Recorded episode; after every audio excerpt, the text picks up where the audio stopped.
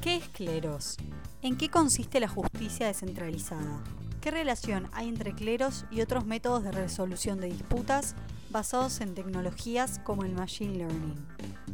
Todas estas preguntas y muchas más las responde en esta entrevista exclusiva sobre arbitraje en la era digital para abogados in-house Federico Ast, licenciado en Economía y Filosofía, profesor y fundador de Cleros. Hola Federico, ¿cómo estás? Un gusto enorme tenerte entre nosotros. La verdad que un placer inmenso compartir con vos estos 20 minutos para tener una breve charla sobre, bueno, esto de la justicia descentralizada, pero antes de comenzar con las preguntas, quiero hacer una breve presentación tuya. Sos doctor, PhD en Management, eh, summa cum laude de, del IAE Además, sos magna cum laude en Economía y Filosofía de la UBA.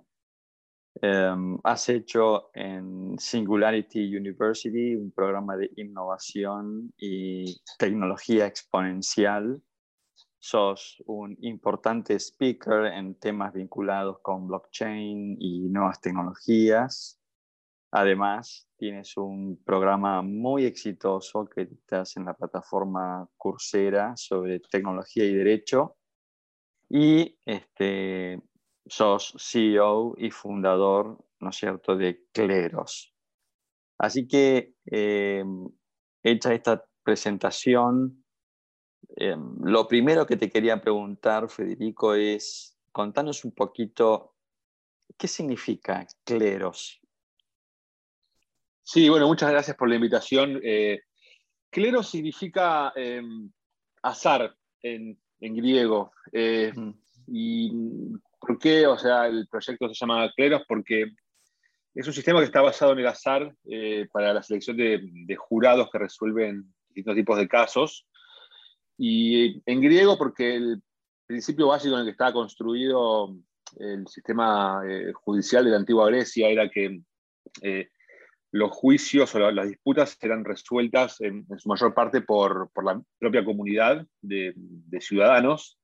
Y estos ciudadanos eh, eran elegidos para ser jueces en los casos con un aparato, una máquina de piedra llamada cleroterium, que era una especie de bolillero antiguo, que eh, era una, una máquina de piedra en la cual los ciudadanos ponían su documento de identidad eh, los ciudadanos que querían ser jueces en los casos, y después venía una, persona del sistema de justicia que daba unos dados negros y blancos por un costado en un tubo, y si en tu, en tu fila de esta máquina te caía un dado negro, ibas a tu casa, y eh, si te tocaba el dado blanco, ibas a ser, jurado. Entonces era un sistema de, de azar que lo que garantizaba era que no hubiese digamos, corrupción y no hubiese arreglos en la selección de los jurados para los casos. ¿no? Entonces, como creo está basado un poco en el sistema griego, eh, bueno, por eso el, nombre era bastante apropiado para, para, la situación.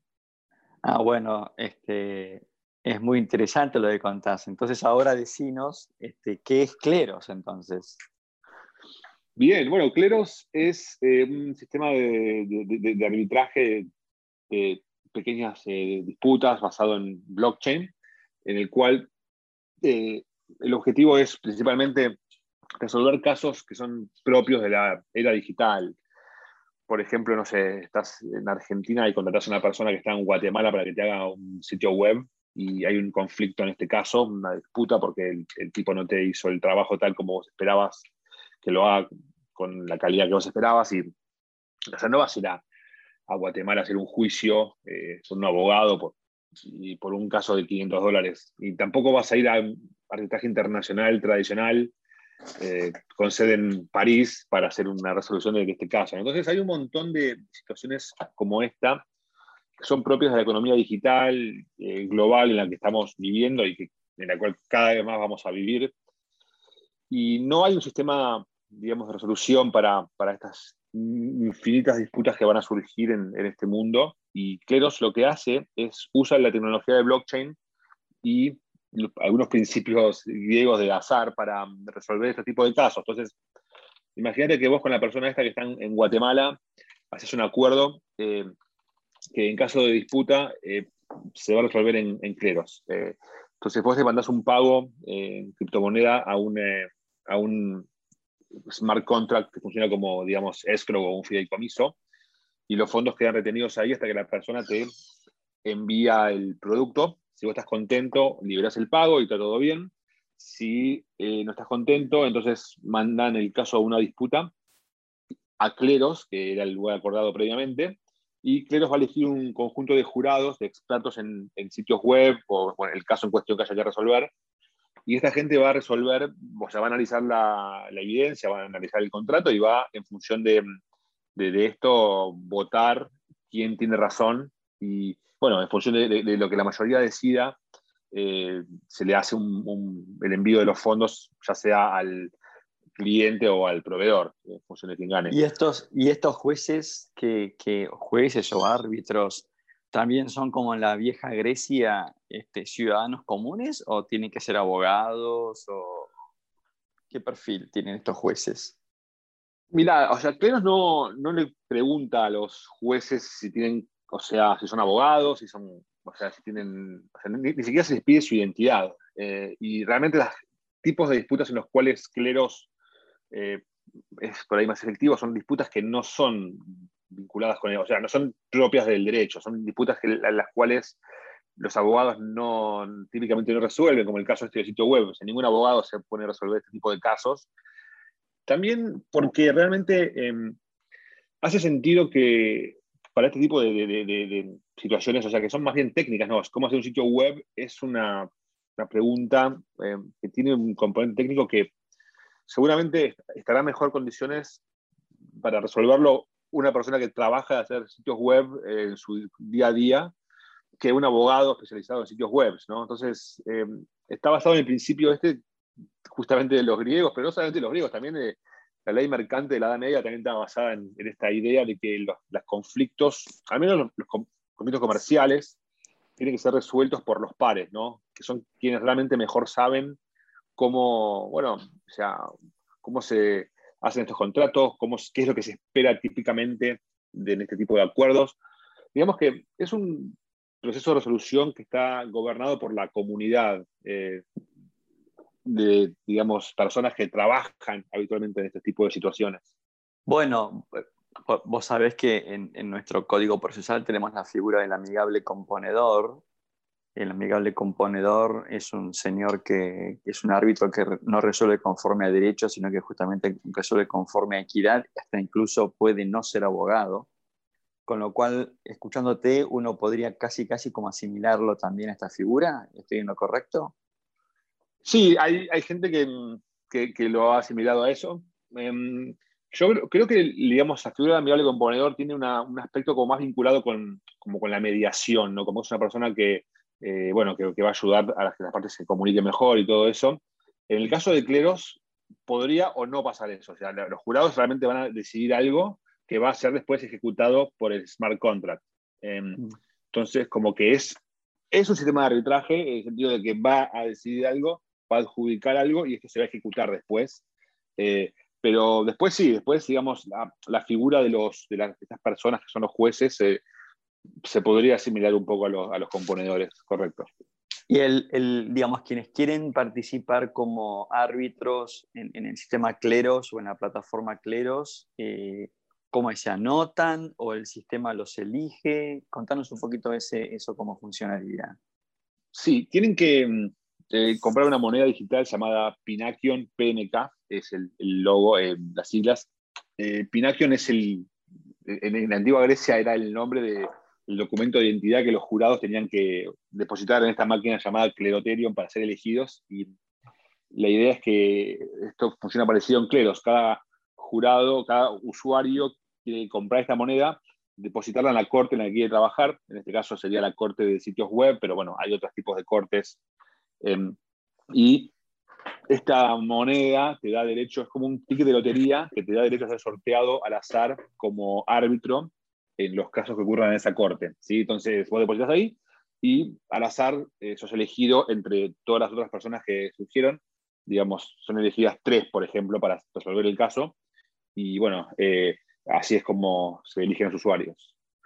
Y vos recién mencionabas de que el, la plataforma o esta metodología de justicia descentralizada es como que está más orientada a em, como a conflictos de poco monto, de poca magnitud, donde, como vos decías, no voy a ir a hacer un litigio un juicio por mil dólares o por 500 dólares, o incluso por dos mil dólares si quieres. entonces uno diría, bueno, esta justicia descentralizada es como que va de la mano con lo que son las plataformas de consumo masivo, digamos un Amazon, un Mercado Libre, no sé, este, ayúdame con esto, eh, y, estaría más como focalizado en ese tipo de, resolución de disputas? O sea, sí, o sea, es correcto. Em, vos pensás, por ejemplo, no sé, en Mercado Libre.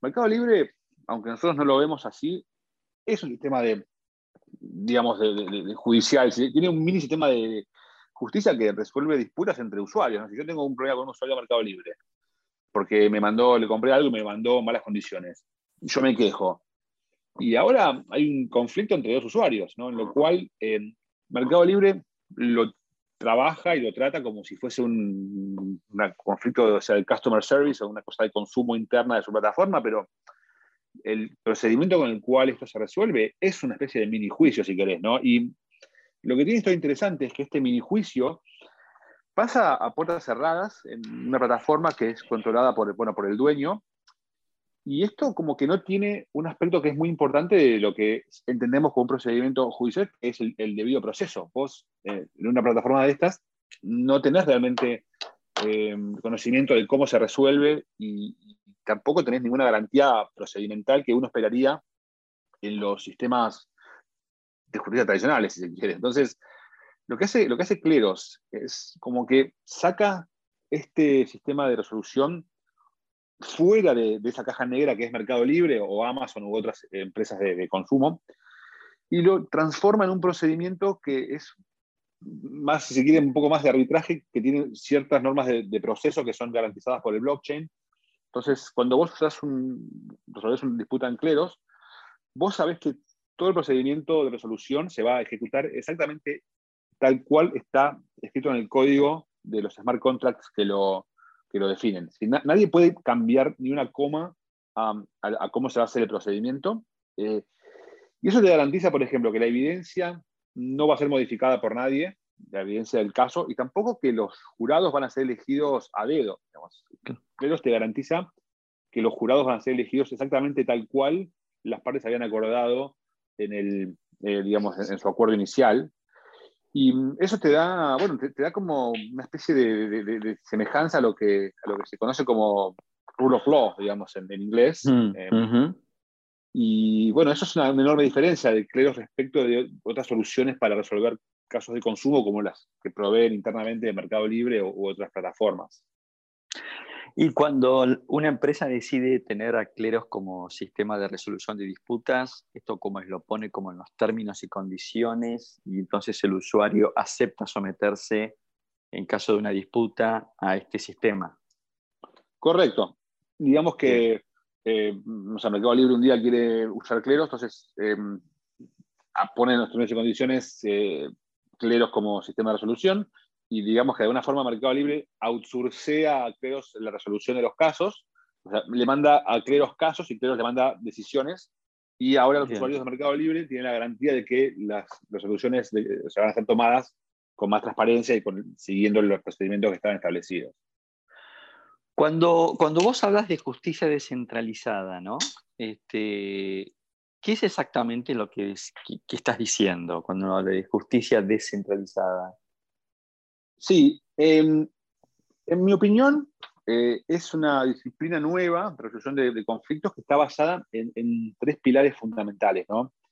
El primer pilar es em, el uso del blockchain para eh, garantizar la eh, integridad del procedimiento, como comentaba antes, las partes van a tener certeza de que todo el procedimiento se va a realizar tal cual había sido pactado. Segunda característica es que mm, eh, los incentivos de los jueces eh, son diferentes que los, incentivos que tienen en los sistemas tradicionales. Eh, digamos que En el campo de la resolución online de disputas, lo que se hizo históricamente, y esto, esto no es un campo nuevo, este campo surge desde la década del 90, ¿no? ya hace un millón de años.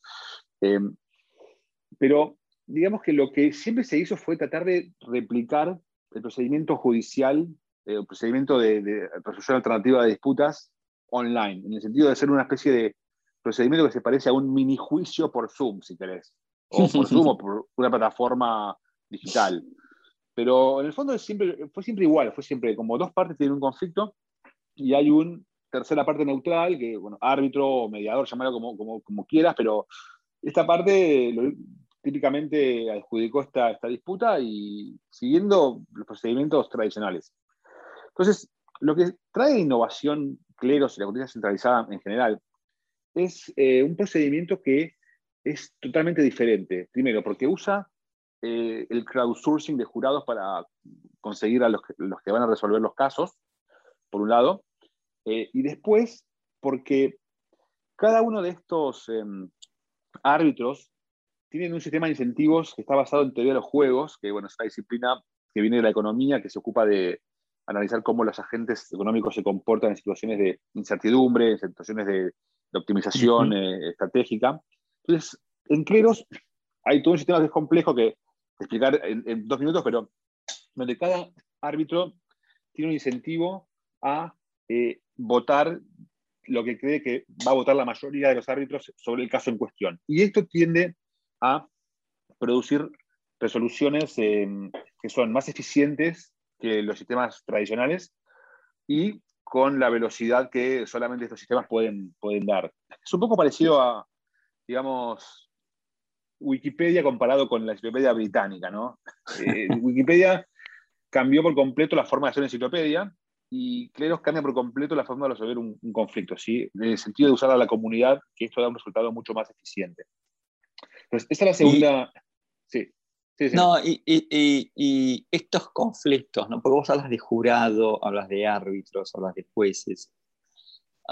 estos conflictos, digamos, son resueltos por un tribunal colegiado o por, por uno solamente?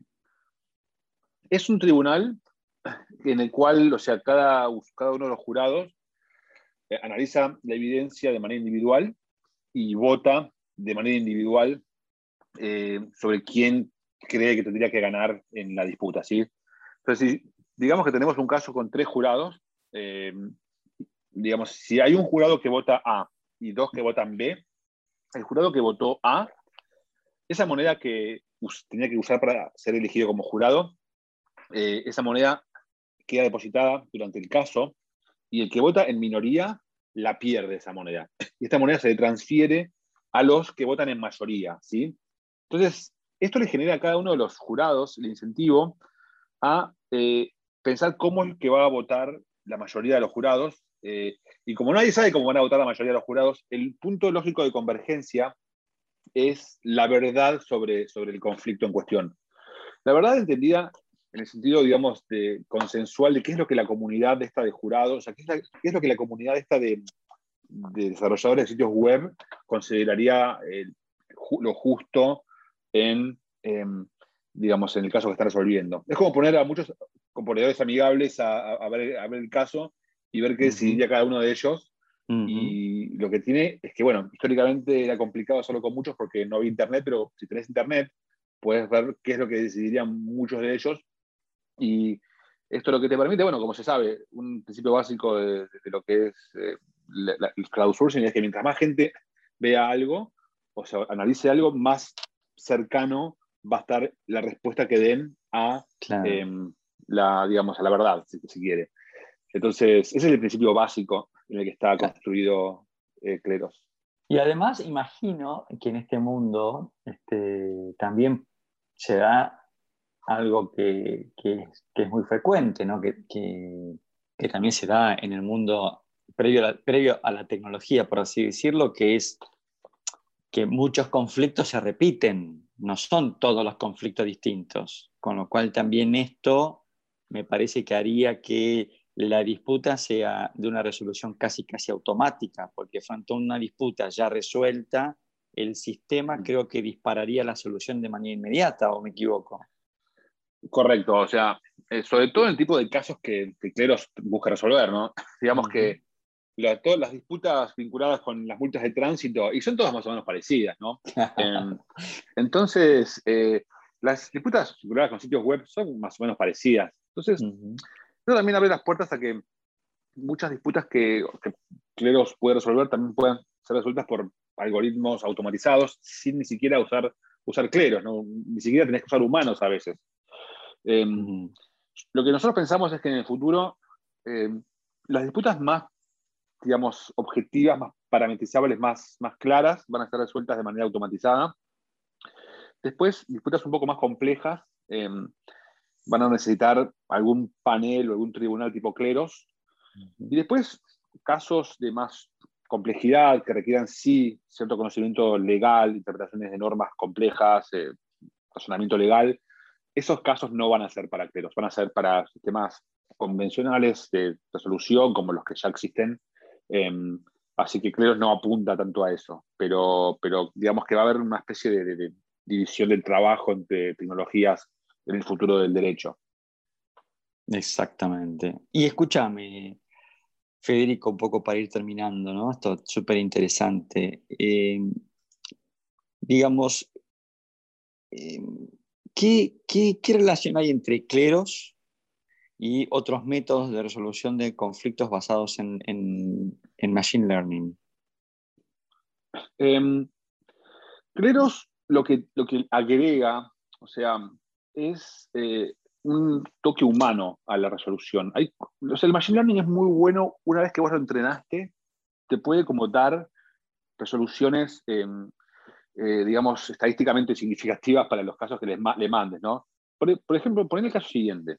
Vos tenés una disputa con, con, alguien y vas a, la justicia, eh, o sea, y te dicen, mire, señor, acabamos de correr su disputa en los algoritmos nuestros y nos acaba de dar que en el caso de usted eh, hay un 99% de probabilidades de que usted pierda porque en base a los aprendizajes de casos pasados, bla, bla, bla, usted no. Entonces, como, como realmente estamos optimizando los recursos del sistema judicial, em, bueno, su caso no va a ser tratado por un juez, o sea, se lo considera que usted perdió porque estadísticamente eh, está, eh, bueno, del lado de los perdedores.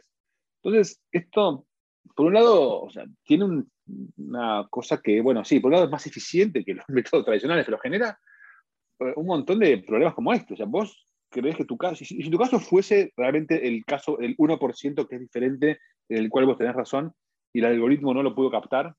Entonces, te estarían negando el acceso a la justicia en, esa situación.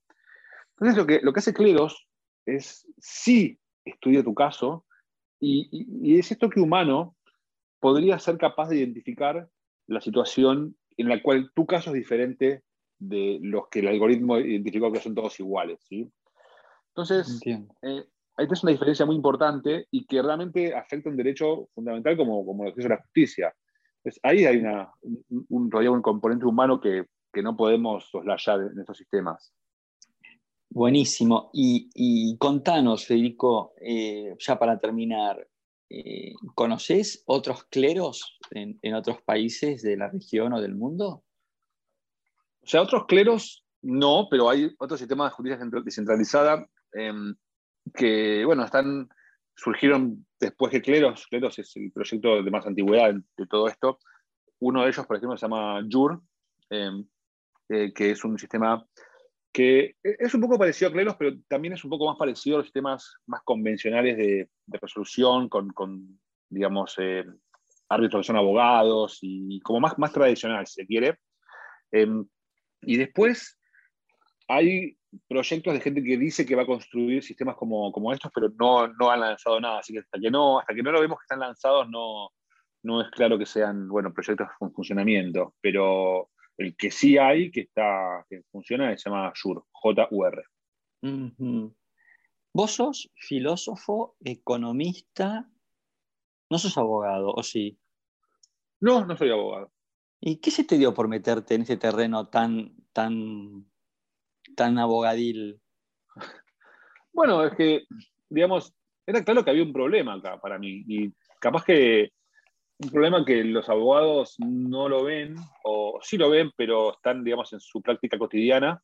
Eh, y digamos que la filosofía a uno le enseña a pensar desde los primeros principios las cosas, ¿no? Cómo, digamos, cómo sería un sistema de resolución de disputas, o sea, hecho con la tecnología de hoy, para los problemas que tenemos hoy. Como si tuviésemos que reinventar la justicia, ¿cómo lo haríamos sabiendo lo que tenemos, lo que sabemos hoy y con las herramientas tecnológicas que tenemos hoy para los problemas que tenemos hoy? Porque lo que pasa es que en el mundo, digamos, del derecho, son tecnologías construidas en el siglo XVIII para problemas del siglo XVIII y realmente no se adaptaron tanto. Yo tengo un amigo que trabaja en Justicia Federal, en Comodoro Pi, y me dice que eh, si traes un abogado, viste, del siglo, o sea, principio del siglo XX, trabajar a, a Comodoro Pi, la persona más o menos entiende cómo funciona el procedimiento. y puede trabajar y más o menos bien. Ahora, si la sacas a la calle, no entiende nada de lo que está pasando afuera. Entonces, es como que eh, un poco, eh, digamos, no ser abogado por ahí me hizo más sensible a pensar el problema de manera un poco diferente. Y y si vos pensás, la gente que innova en diferentes industrias, muchas veces no es gente que sale de la industria misma en la que está innovando. No sé, la gente que armó Google no, no eran o sea, bibliotecarios, eran gente de software. La gente que hizo Uber no eran gente de industria del taxi, eran gente del software. Entonces, hoy en día creo que se puede innovar en prácticamente cualquier cosa si uno trata de repensar las cosas desde cero y, y bueno, tratar de aplicar la innovación. No, no, me parece, me parece espectacular y me parece muy bien y te felicito, ¿no? Excelente, excelente. Y además, este, ¿sabes qué? No estás contaminado, así que me parece muy bien. Este, no estás contaminado por los vicios propios de los abogados, ¿no? Que tenemos. Este, así que vos sabés que en, un, en una charla que hemos dado sobre visual contracts hace un par de días, justamente un ministro de la Corte de la Suprema Corte de Mendoza decía que las nuevas generaciones no van a resolver sus conflictos en los tribunales. Pero ya no hablaba de pequeñas disputas, es decir, las nuevas generaciones no van a resolver sus disputas en tribunales, no van a recorrer, no van a recurrir a la justicia, van a resolver sus conflictos por otros mecanismos. Déjame que este, adivine quién fue, Mario Adaro fue. Sí, señor. sí. Lo conozco, no, bueno, él es un visionario, innovador total, y, lo que dice tiene todo, y, él sí es abogado y es juez, o sea, él puede decirlo, digamos, desde adentro, no como lo digo yo de afuera. Con, con, autoridad, con autoridad, correcto. Total. Eh, mira, y te digo una cosa, la, gente de las nuevas generaciones está acostumbrada a hacer todo desde su móvil, ¿no? O sea, es, lógico que estén que vayan a esperar resolver también sus conflictos desde el móvil y no desde tribunal con paredes de madera y un martillo en la mano del juez, ¿no? Bien. Bueno, Federico, la verdad que ha sido un gusto enorme tenerte entre nosotros, muy interesante lo que estás haciendo con, con Cleros. Este, te felicito, también te quiero felicitar por tu curso ahí en Coursera, con, que explota con miles y miles y miles de participantes. Así que quienes escuchen este podcast, este, aprovechen para hacer también ese curso de tecnología y derecho este, así que, Federico, te mando un fuerte abrazo y una vez más te agradezco muchísimo que nos hayas acompañado. Bueno, muchas gracias por la invitación y hasta la próxima. Hasta la próxima.